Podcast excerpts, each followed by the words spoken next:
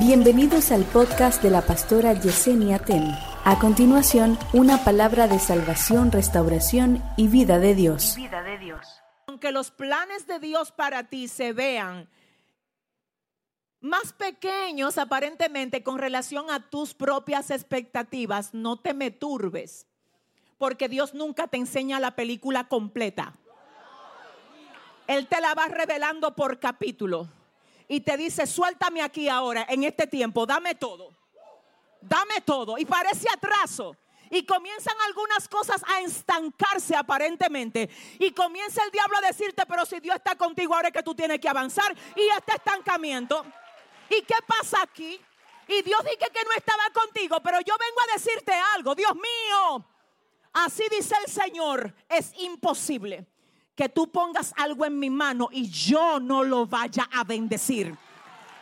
Es imposible, escúchame, que tú tengas una aparente pérdida por mí y yo no la vaya a recompensar más adelante. Dice la Biblia que nadie que deje padre, madre, hermano, hijo, negocio, proyecto, meta, sueño por agradar a Dios, se va a quedar sin recompensa. Yo quiero a cinco horas celebrando la recompensa. No, no, no, no, no, no. Dile a tu hermano, celebra la recompensa. Dile, el enemigo te ha querido turbar, pero celebra la recompensa. Celebra la recompensa.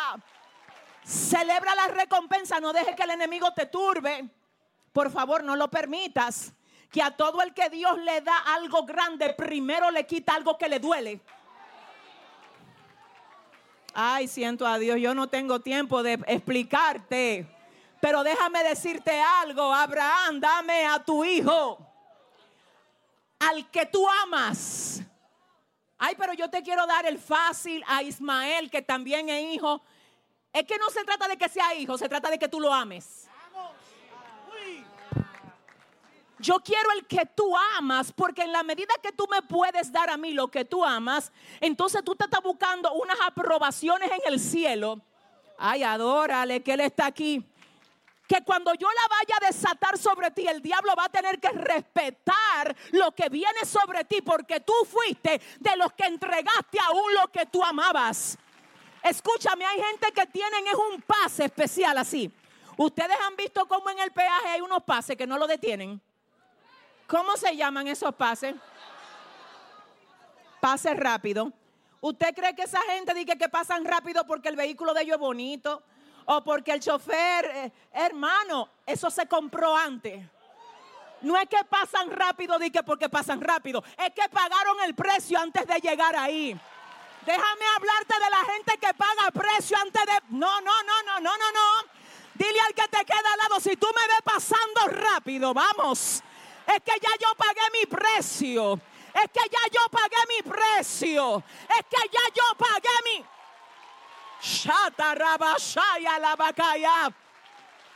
Esta palabra es para alguien. Así dice el Señor, no te me distraigas ni deje que el enemigo te intimide, haciéndote creer que lo tuyo está estancado. No estás estancado, te estoy entregando un pase rápido. Estás pagando el precio por el pase rápido. Empuja a tres personas y dile, prepárate para lo que viene, vamos. Prepárate para lo que viene, porque Él no es hombre para que mienta, ni hijo de hombre. Para que se arrepienta, no, aleluya. El Dios Todopoderoso ha hecho este juramento. Mis planes no fallarán.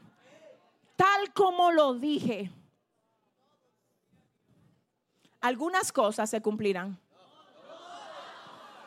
todo se cumplirá. Es que esa palabra es tuya, es que tú lo que no sabes que Dios te trajo a recordarte, que es todo. Vamos, dile a alguien, es todo. Dile es todo. Él no va a dejar ni una sola cosa sin cumplir. Es todo, es todo, es todo. ¿Alguien dice amén?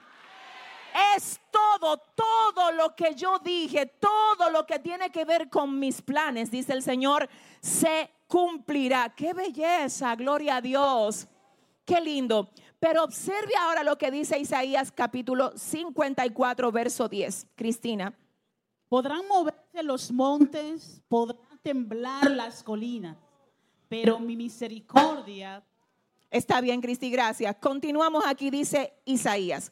54, verso 10, versión RBC. ¿Podrán moverse los montes? ¿Podrán temblar las colinas? Pero mi misericordia jamás se apartará de ti, ni se romperá mi pacto de paz contigo. Lo digo yo, el Señor, quien tiene de ti misericordia. Ay, Dios mío, gracias. Oiga qué palabra, oiga qué promesa. ¿Podrán moverse los montes? Podrán temblar las colinas, pero mi misericordia jamás se apartará de ti, ni se romperá mi pacto de paz contigo. Lo digo yo, el Señor, quien tiene de ti misericordia. Filipenses 1:6 NTV dice, y estoy seguro de que Dios, quien comenzó la buena obra en ustedes, la continuará, por favor, iglesia, por favor. Dice Filipenses 1:6 en la NTV, y estoy seguro de que Dios, quien comenzó la buena obra en ustedes, la continuará hasta que quede completamente terminada el día que Cristo Jesús vuelva. Y ahora escuche lo que dice Primera de Tesalonicenses 5:24. Estamos haciendo zapata para entender que Dios no está relajando aquí. Que Él sabe lo que está haciendo contigo. Que Él es fiel, que su promesa no va a fallar. Que la obra que comenzó en ti, Él la va a completar. Y dice Primera de Tesalonicenses 5:24. Dios hará que esto suceda porque aquel que los llama es fiel. El problema de muchos de nosotros es que venimos lidiando a veces con personas que no son fieles. Y los traumas que traemos aquí afectan nuestra relación con el Señor. Como tenemos experiencia con gente infiel, pensamos que Dios también es así.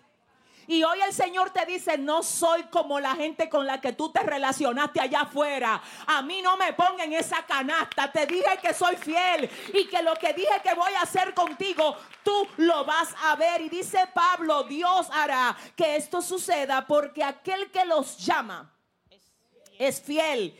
Y finalmente en esta dirección dice segunda de Timoteo capítulo 2 verso 13, si fuéramos infieles, él permanece fiel porque Él no puede negarse a sí mismo. Qué belleza. Si fuéramos infieles, Él permanece fiel porque Él no puede negarse a sí mismo.